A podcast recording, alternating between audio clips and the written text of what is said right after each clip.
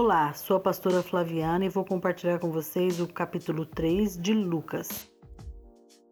Aqui no primeiro versículo se refere a um, a uma, um determinado ano, né? No 15.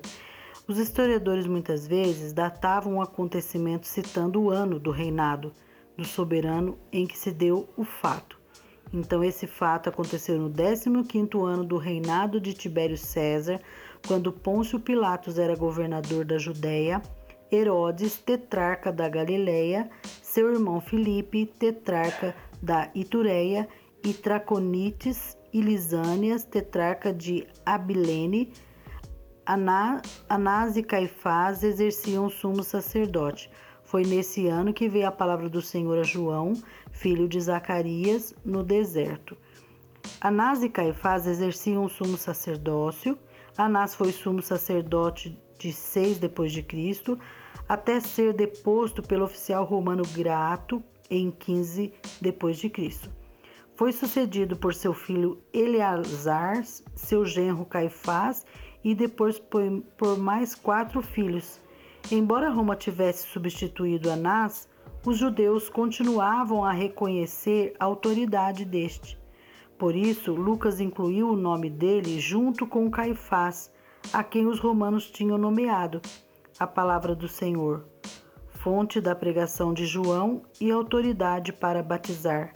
A mensagem de Deus veio a João assim como veio aos profetas do deserto área desolada e desabitada, não necessariamente lugar arenoso e árido.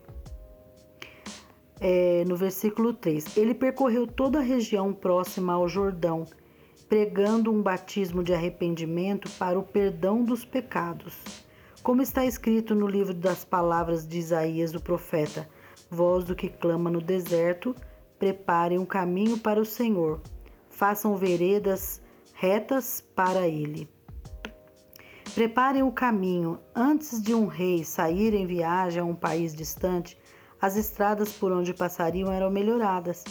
De modo semelhante, a preparação moral e espiritual para o Messias se fez por meio do ministério de João, que focalizava o arrependimento e o perdão do pecado, além da necessidade de um Salvador no versículo 3, que fala sobre o batismo de arrependimento, o, é, se referia ao batismo de João, que representava uma mudança de mentalidade, o que envolve tristeza pelo pecado, decisão resoluta de levar uma vida santa, perdão dos pecados. Cristo livraria o, arrependimento da pena do pecado morrendo na cruz. Então, essa era, era a mensagem que João pregava, né? Versículo 5: Todo vale será aterrado e todas as montanhas e colinas niveladas. É, as estradas tortuosas serão endireitadas e os caminhos acidentados aplanados, e toda a humanidade verá a salvação toda a humanidade. A salvação divina devia ser divulgada tanto a judeus quanto a gentios, assunto dos mais importantes. Então, é, não era restrito só aos judeus. Aqui fala é, toda a humanidade. Então, nós podemos ser incluídos nessa mensagem aqui de João. João, versículo 7. João dizia às multidões que saíam para serem batizadas por ele é, raça de víboras, quem lhes deu a ideia de fugir da ira que se aproxima? Deem frutos que mostrem o arrependimento e não comece a dizer a si mesmos: Abraão é nosso pai. Pois eu lhes digo que dessas pedras Deus pode fazer surgir filhos a Abraão. Então, aqui é, no versículo 7, João dizia às multidões: é, a ira que se aproxima a referência tanto à destruição de Jerusalém, ocorrida em 70 depois de Cristo, quanto ao juízo final, que ele está dizendo aqui também, né? É, no versículo 9: O machado já está posto à raiz das árvores, e toda árvore que não der bom fruto será cortada e lançada ao fogo. Machado, a raiz é um modo simbólico de dizer que o juízo está perto para os que não apresentam evidências de arrependimento. E o fogo é o símbolo do juízo vindouro, quando Jesus vier, não é? é... Versículo 10. O que devemos fazer então? perguntavam as multidões. João respondia: Quem tem duas túnicas, dê uma, e quem não tem nenhuma, a quem não tem nenhuma, e quem tem comida, faça o mesmo. Aqui no versículo 11, João está falando que não é para nós ficarmos, não é para para nós ficarmos voltados a nós, aos nossos próprios bens, que o nosso coração ele tem que ser um coração doador, é, quando ele fala das duas túnicas, uma túnica era semelhante a uma longa camiseta de baixo. Como não eram necessárias duas nessas peças, a segunda devia, deveria ser dada a alguém que dela precisasse. Então, ele está falando com respeito a, a ter muito e não compartilhar. Então, nós precisamos é, ficar atentos a, a, esse, a, a isso que, que João está falando, né? E alguns publicanos, lá no versículo 12, também vieram para serem batizados. E eles perguntaram, mestre, o que devemos fazer? Os publicanos eram aqueles agentes judeus que cobravam impostos para o governo romano, sendo especialmente detestados por ajudar o conquistador pagão e por muitas vezes defraudarem o seu povo. E aí, que, que João responde? Lá no versículo 13. Ele respondeu: não cobrem nada além do que lhes foi estipulado, porque na verdade eles, eles cobravam os impostos muitas vezes abusivos. Então, é, João ele batizava e ensinava, e aqui ele está falando com aqueles, aqueles publicanos, que eles é, eram, eram pessoas que é, enganavam, que extorquiam as pessoas, né? É, no versículo 14. Então, alguns soldados lhe perguntaram: E nós, o que devemos fazer? Aqui no versículo 14, né? E nós, o que devemos fazer? Os soldados havia permissão de que pequenas tropas militares acompanhassem certos líderes e instituições dos judeus, como as de Herodes, Antipas, a guarda policial do templo e escoltas para os cobradores de impostos. As profissões de cobrador de imposto e de soldado não eram condenadas em si mesmas, só as práticas antiéticas a elas associadas. Então aqui João responde é, para eles também: é, não pratiquem extorsão nem acusem ninguém falsamente. Contente-se com o seu salário. Então aqui é, João está falando com os soldados, os publicanos, e fala conosco que nós não precisamos é, é, passar, é, como que eu digo? Passar a perna, é o, é o ditado de hoje, né? Passar a perna em, em, nas pessoas para nós termos benefício. Então aqui os publicanos, os soldados, eles cobravam muitas vezes além do que na verdade é, era para ser cobrado. Então eles na verdade eles extorquiam as pessoas. Então o que o João está falando aqui, está falando que é para eles viverem de uma maneira saudável, né? Não, não extorquir ninguém, é, não falar falsamente, né? Ninguém para que cada um pudesse se contentar com o seu salário. Aí no versículo 15, o povo estava em grande expectativa, questionando, questionando em seu coração se caso João não seria o Cristo. João respondeu a todos: Eu os batizo com água, mas virá alguém mais poderoso do que eu, tanto que não sou digno nem de desatar as correias das suas sandálias. João ele, ele sabia é, qual era o propósito da sua vida, por que ele tinha vindo. Na verdade, ele veio anteceder a Cristo mesmo. E ele sabia muito bem quem ele era. Ele não, de maneira alguma, ele queria é, obter é, prestígio em relação às multidões. Então ele, ele se colocava no seu lugar e aqui ele cita ainda que ele veio antes que ele batizava com água, mas viria aquele que batizaria com o Espírito Santo, né? É, eu batizo com água, mas virá alguém mais poderoso do que eu, tanto que não sou digno nem de desamarrar as correias da sua sandália. Ele os batizará com o Espírito Santo e com fogo. Aqui né, no versículo 16, ele batizará com o Espírito Santo, cumprindo realmente o que aconteceu lá em Pentecostes. Em Pentecostes. E com fogo, aqui o fogo está associado ao juízo, o fogo é, da, a, da provação, que será no, no final, né? Um, ele é versículo 17. Ele traz a pá em sua mão a fim de limpar, limpar sua ira e juntar o trigo em seu celeiro. Uh, mas queimará a palha com fogo que nunca se apagará. A palha representa os impenitentes e o trigo os justos. Muitos judeus pensavam que na vinda do Messias somente os pagãos seriam julgados e castigados. Mas João declarou que o juízo viria a todos quantos não se arrependessem, mesmo os judeus. Então, essa palavra é para nós também. É igual nós sempre é, ouvimos, né? Filho de peixe, peixinho é, mas filho de crente, é, crentinho é, mas cada um vai prestar conta da sua vida. É, nós não podemos ficar descansados porque somos cristãos e não vamos ser julgados, não ah, o juízo vai vir para todos.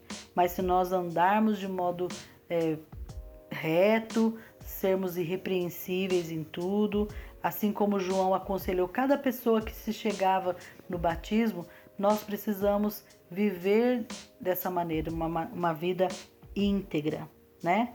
É... No versículo 18. E com muitas outras palavras, João exortava o povo e lhe pregava as boas novas.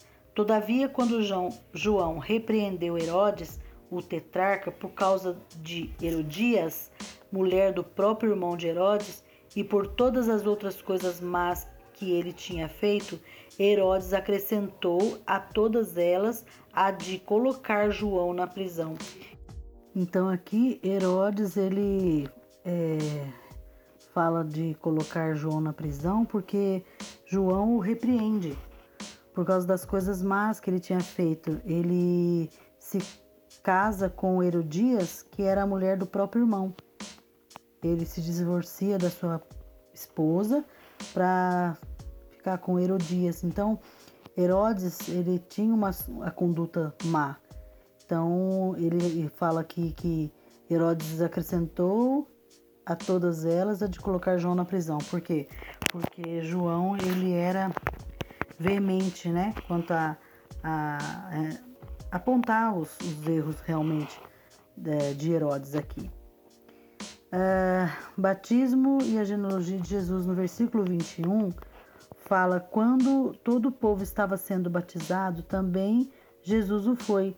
E enquanto ele estava orando, o céu se abriu é, Jesus chega numa posição é, de como qualquer outra pessoa aqui é, para ser batizado por João.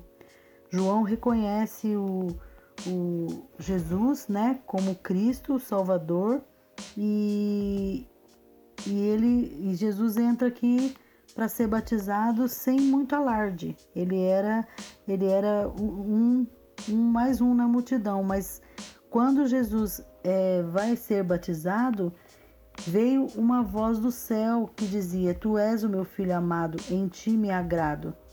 No versículo 23, Jesus tinha cerca de 30 anos de idade quando começou seu ministério. Ele era como se pensava filho de José, filho de Eli, filho de Matate, filho de Levi, filho de Omeuqui, filho de Janai, filho de José, filho de Matatias, filho de Amós,